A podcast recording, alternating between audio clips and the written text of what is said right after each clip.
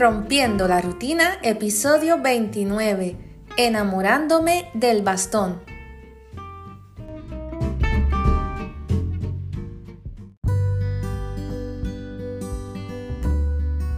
Bienvenidos a este nuevo episodio. Les envío un abrazo súper grande, con muchísimo cariño a todos los que están conmigo en esta aventura desde el primer día, pero también a los que se han unido semana tras semana, episodio tras episodio, no solo en Puerto Rico, sino en muchos otros países. En las estadísticas aparecen más de 20 países, muchos latinoamericanos, pero también hay países europeos, también en Australia. Y bueno, ya les iré contando en algún momento desde qué países están escuchando el podcast. Y si tú estás en uno de esos países, envíame un mensaje a través de las redes sociales para yo saber y enviarte un saludo. Pero hoy sobre todo a las personas de Puerto Rico, Estados Unidos, Colombia y México, que son ese top 4, ese tope 4, esos primeros cuatro países que están en esas estadísticas. Muchas gracias y a seguir compartiendo cada episodio. El tema de hoy yo creo que es muy chévere, muy interesante, porque puede ser beneficioso o puede ser interesante tanto para las personas ciegas que escuchan el podcast, así como para los que no son ciegos que lo escuchen. Y voy a hablarles sobre el bastón blanco. Mi experiencia con el bastón blanco. Como dice el nombre del episodio, el título es enamorándome del bastón blanco. Y esto es así porque cuando yo era pequeña, yo no usaba el bastón. Yo conocí el bastón desde muy pequeña porque yo empecé a estudiar en una escuela para niños ciegos. Y yo aprendí el braille, que de hecho lo adoraba. Yo amaba el braille. Realmente yo creo que es algo que aunque yo no lo uso mucho, la verdad, pero lo tengo tan grabado en mi mente, a mí me fascinaba. Pero el bastón, a pesar de que sí lo aprendí a usar, la verdad es que yo sentía que no lo necesitaba. Para refrescar un poquito la memoria, como ya he dicho en otras ocasiones, yo soy baja visión, o sea que yo puedo ver un poco. En mi caso, con mi condición de noche o en lugares bien oscuros, yo no veo nada. Pero de día y si estoy en entornos conocidos, pues más o menos me puedo manejar. Y bueno, cuando era pequeña y jovencitita, no, porque yo soy joven todavía, pero bueno, ya les iré contando. Cuando era pequeña y más jovencita, adolescente, ya terminando de adolescencia, yo entendía que no lo necesitaba. Yo caminaba por todos lados sin bastón. Les contaré que nunca me pasó nada. Yo creo que también yo era muy cuidadosa. Pero yo sentía que tal vez mi residuo visual me funcionaba. Y tal vez, no es que quiera criticar a ninguno de mis maestros ni nada, pero siento que cuando tú intentas imponer algo, por ejemplo, tú tienes que usar el bastón, tú tienes. Yo creo que eso, eso como que le cala a uno en la mente y por lo menos yo decía, no, yo no tengo que usar nada, yo, yo siento que no lo tengo que usar y como tal vez nunca haber tenido ningún accidente, ninguna situación, pues bueno, gracias a Dios no hubo nada que lamentar. Pero también hay muchos lugares que los bastones que, que facilitan son bastones pesados y bastones con puntas bien pequeñas que en las aceras y las carreteras y todo se encajan, son incómodas y pues eso también hace que uno le tenga recelo y que a uno no le guste el bastón. Ya más adelante les contaré cómo fue ese proceso de irme enamorando del bastón, pero quiero contar una anécdota. Em, más o menos yo tendría 9, 10 años. Fui a un centro comercial con mi mamá y esa era otra. También el yo sentir que la gente no respetaba mi espacio. Eso hacía que yo dijera, pero si es que yo camino bien sin el bastón, o yo siempre estoy con alguien, pues camino con la persona. Porque ese día precisamente que fui a ese centro comercial, primero que estaba lleno, y la gente se metía en el medio, la gente no le importaba, literal, fue como una pesadilla. Y yo dije, yo no vuelvo a salir con el bastón. Yo lo dije así, no vuelvo. Y yo tomaba la catequesis en la, en la iglesia, yo fui servidora del altar, yo caminaba por todos lados, inclusive de noche en la iglesia. Y, hacía todo. Y hubo una vez un sacerdote que estuvo un tiempo en la iglesia y cuando después de un tiempo a él le dijeron que yo tenía problemas de visión y él dijo, en serio, yo no me había dado cuenta. que, porque es que yo no lo usaba y tampoco nunca se me cayó nada, nunca pasó nada extraño. Entonces, pues tuve todo ese proceso. En la escuela yo no lo usaba, yo subía y bajaba escalera. Eh, cuando empecé la escuela de Bellas Artes de Comerío tampoco. Yo caminaba con alguien o caminaba sola porque más o menos me conocía el área. Y bueno, ya para ir llegando al momento del amor entre el bastón y yo, pues estuve en la escuela superior, tampoco lo usé. Y llegó ese momento en el que yo iba a comenzar en la universidad, en la tan amada Yupi. Una universidad sumamente grande, muchos edificios, también muchos árboles, y yo dije, bueno, yo iba a viajar en el tren urbano, que ya obviamente son otras, son situaciones más grandes. Yo dije, bueno, pues aquí tengo que usar el bastón, pero no era que me diera vergüenza ni nada, es que como les dije, simplemente yo creo que yo sentía que, que no me hacía falta. Entonces cuando yo empecé en universidad, que yo usaba el bastón todo el tiempo, yo empecé a ver yo decía, wow, la verdad es que aquí sin el bastón a mí me iría súper mal. Pero todavía seguía usando un bastón que yo sentía que era incómodo, que se me encajaba en todos lados, que sí. Ay, no. Y era como que, bueno, te estoy, te estoy queriendo, pero todavía me das trabajo. Como cuando uno tiene problemas en una relación, ya sea de hermanos, o de pareja, o de trabajo, y bueno, tienes que aguantar a ese compañero de trabajo que te facilita las cosas, pero al mismo tiempo hace cosas que te molestan, pues así, así era.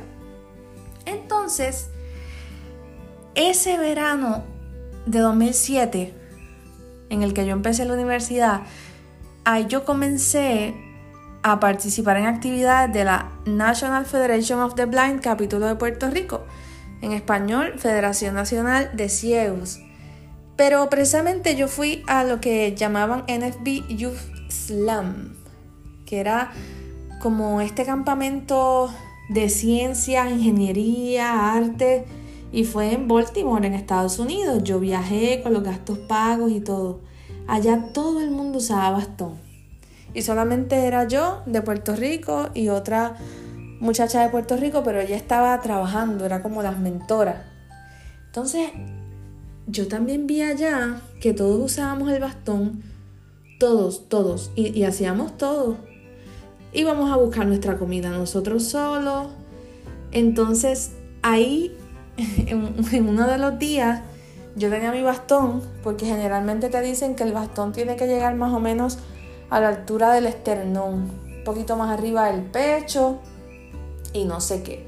Y allá me dijeron no, porque la NFB se suele usar el bastón largo, mucho más largo que lo que generalmente se dice. Conozco personas que usaban el bastón mucho, hasta más alto, un tamaño más alto que ellos.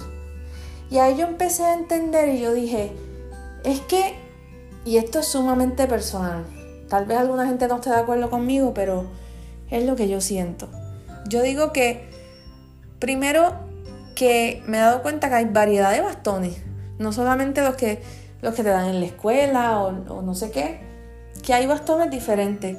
Yo pienso que deben exponer a la persona ciega a las diferentes alturas de bastón, a los diferentes tipos de bastón y que así uno diga, bueno, con este yo me siento más cómodo, con este me, siento que me da más seguridad. Este tipo de, de puntita redonda o la puntita plana, Siento que, me va mejor para el tipo de lugar donde yo me muevo, etc. También hay bastones plegables, o sea que se pueden doblar. Hay bastones que son largos, que no, se doblan. Y hay gente que le gustan esos bastones. Entonces yo pienso que tanto en la escuela como en lugares de rehabilitación, eso no se debe imponer.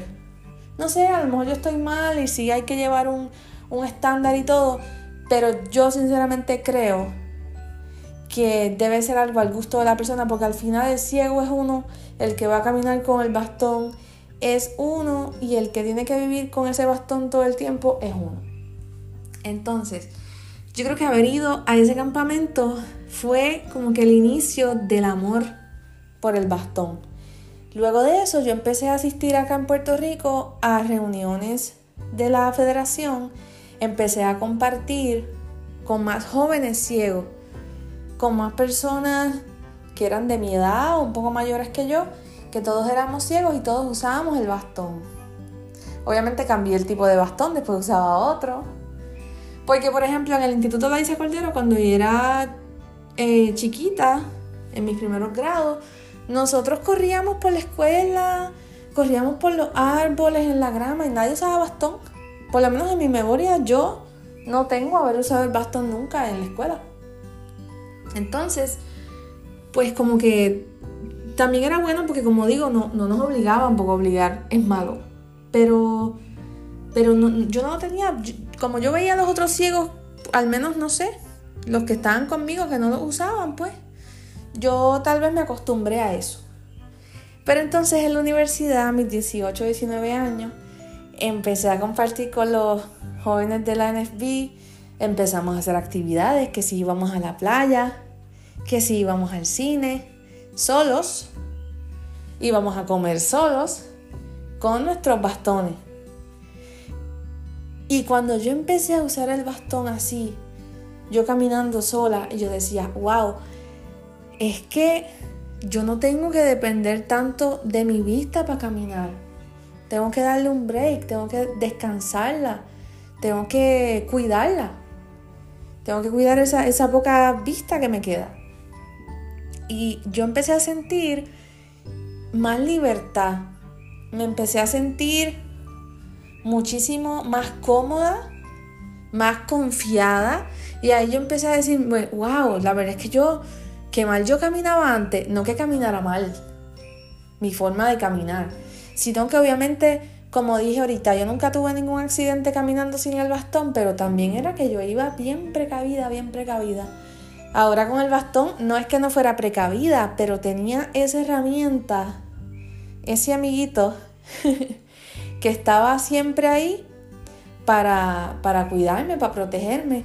Claro, el bastón no es perfecto, no te protege de cosas que estén a un, a un nivel alto, que si la cabeza, la cara. Pero bueno, sí, sí he tenido algunos accidentes pequeñitos, pero eso lo podemos contar en otro episodio. Entonces, lo que yo les quiero decir hoy es que, ¿qué les puedo decir? Es que son tantas cosas. Tengo algunos consejos, primero para nosotros los que somos ciegos y para las personas que, se, que se encargan de nuestra educación, tanto la familia como los maestros, o si ya tú eres un adulto y estás en un centro de rehabilitación, lo que sea. Hay mucha gente que no les gusta usar el bastón, que les da vergüenza, que se sienten mal, que la gente nos mira, que la gente dice, que la gente se ríe, que la gente no entiende. Todo eso es verdad pero realmente el bastón nos da libertad, nos da independencia. Sí, tal vez tengamos que usar, eh, no sé, vienen otros dispositivos que nos pueden ayudar en, nuestro día a día, pero y, podemos preguntarle a, a las personas en la calle, cualquier dirección o lo que sea. Sí es cierto que, por ejemplo, hablando de Puerto Rico, aquí la transportación pública es fatal. Las calles o las ciudades de nuestro país no están hechas para ser peatonales, o sea, e, este país está hecho para que tú vayas en carro, punto. Y aún así, bueno, las carreteras son un asunto muy interesante, ¿no? Como si estuviéramos en la luna. Todo eso es verdad. Vamos a encontrarnos muchos obstáculos, muchos problemas, pero en nuestra vida seamos, seamos felices, busquemos, busquemos esa independencia Mira, a mí a veces no, uno se siente incómodo, tal vez a veces por la gente que anda con uno. Porque yo no me di cuenta si la gente se ríe o si la gente mira o si la gente dice. Y a, uno a veces le da como cosita con la gente que está con uno porque tienen que aguantarse todo eso.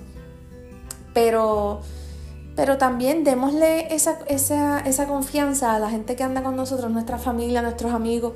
Como que pues Dile, mira, si se ríen, pues que se rían. somos graciosos, nos vamos al circo. Y a veces pues uno no quiere que, la gente que está con uno se sienta mal, obviamente. Pero, pero todo esto, si nosotros no salimos a la calle con nuestro bastón y los que tienen perro guía, si no salen a la calle con sus perros guía, la gente no va a aprender. Y aún así, aunque lo hagamos y aunque hay muchos que ya lo hacemos, falta tanto, tanto que hay por hacer. Pero, pero si nosotros nos encerramos porque nos da pena, y sí, yo sé que hay etapas, sobre todo para las personas que pierden la vista de adultos. Miren, yo, yo nací yo nací ciega y aún así cuando empecé a usar el bastón al 100% a mis 18 años. A mis 18 años. Por eso digo que todos estamos, todos tenemos nuestras etapas. También para las personas que no son ciegos que nos ven, el propósito del bastón, o sea, es, es ir tocando o arrastrando. Y si toca una pared, ese es el propósito del bastón chocar con la pared, tocarla. Si hay un escalón, tocarlo. Si hay una persona, tocarla. Lo digo esto porque mucha gente ve que uno va hacia una pared y dicen, cuidado, y uno se asusta y dirá, ¿qué, qué está pasando? Pero no, si uno tiene el bastón, ese es el propósito del bastón. No traten de agarrar el bastón, que una vez me pasó con una persona que me quería jalar por, el, por, por la punta del bastón y llevarme. Yo le dije, no, porque, o sea, el propósito del bastón es que vaya por el piso frente a mí para yo saber lo que hay. Por favor, ¿cómo vas a hacer eso? O sea, no, no hagan eso. De igual forma, aunque la persona vaya caminando de guía humano con usted, o sea, que lo esté agarrando de su brazo, no le diga a la persona, no, no uses el bastón que vas conmigo.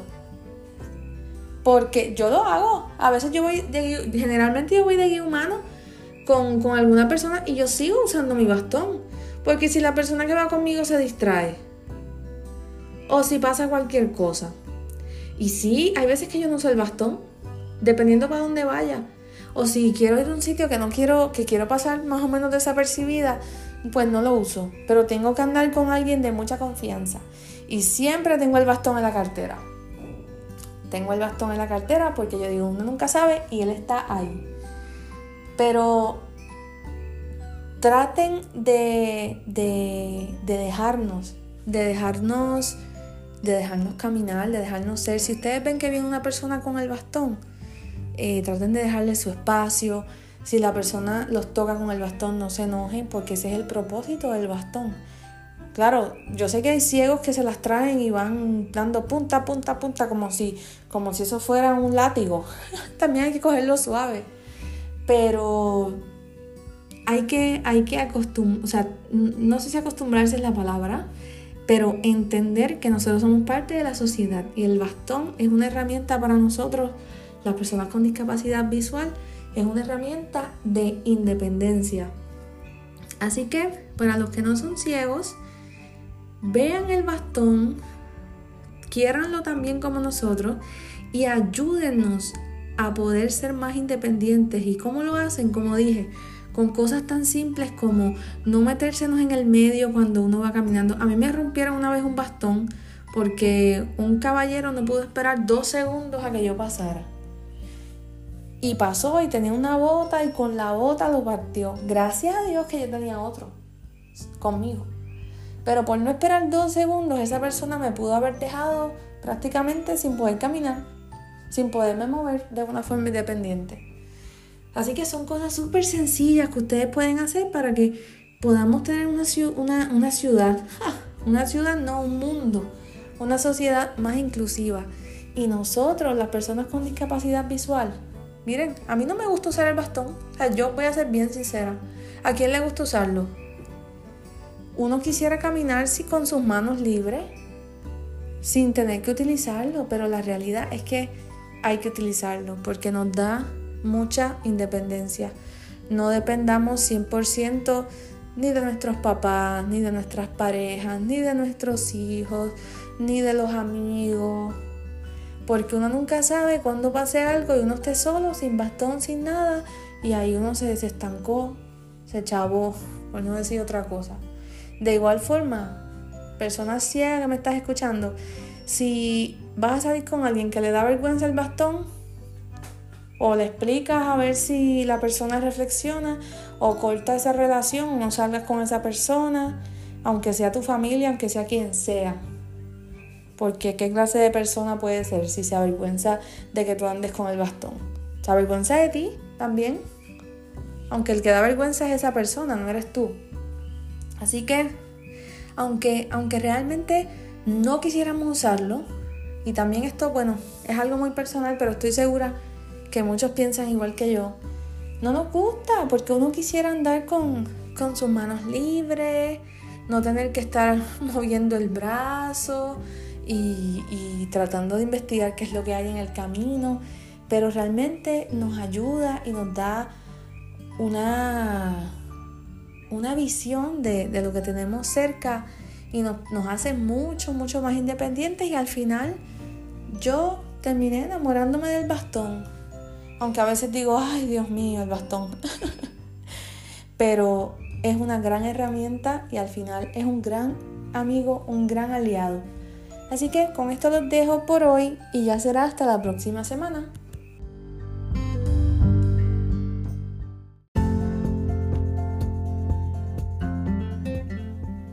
Muchas gracias por haber escuchado este episodio. Busquen Rompiendo la Rutina en su plataforma de podcast favorita y suscríbanse para que así no se pierdan ningún episodio. Si tienen alguna sugerencia, pregunta o comentario, pueden enviarme un correo electrónico a rompiendo la rutina podcast.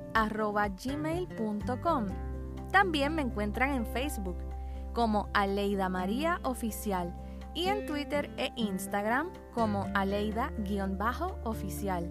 Recuerden que Aleida se escribe con Y. Un abrazo y hasta la próxima semana. Thank you.